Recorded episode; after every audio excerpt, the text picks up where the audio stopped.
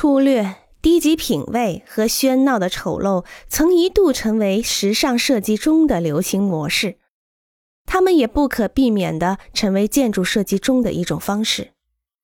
一些时尚设计者将低级的品味作为起始点，将这种品味作为搞笑或者愤世嫉俗的事情来操作，并且使其成为高级时尚。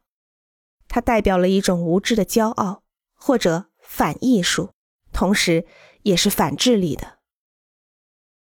但是大多数人更偏好品味，而不是低品味；好风格，而不是坏风格。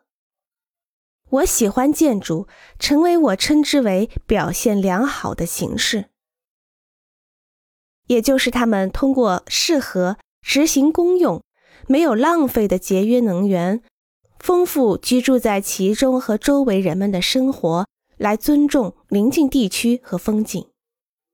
表现差的建筑就像表现差的人一样，变成了他们自己低品位的牺牲品。顺便说一下。表现良好并不意味着令人厌烦。表现良好的建筑有特点，但是他们不会尖叫着以吸引注意。即使是不朽的建筑，他们也不会盛气凌人。他们仅仅想成为我们喜欢的建筑。今天，标新立异的建筑风格目标引起建筑家和评论家的高度重视，但是却使公众站立。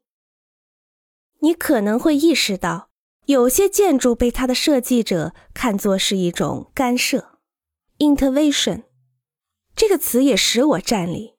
在我看来，干涉是建筑师的自我表达，但是被不恰当的置于了一种不然会是很好的街头风景中。这种自我展示或者说是陈述极少会成功。除非设计者有罕见的、真正的天赋，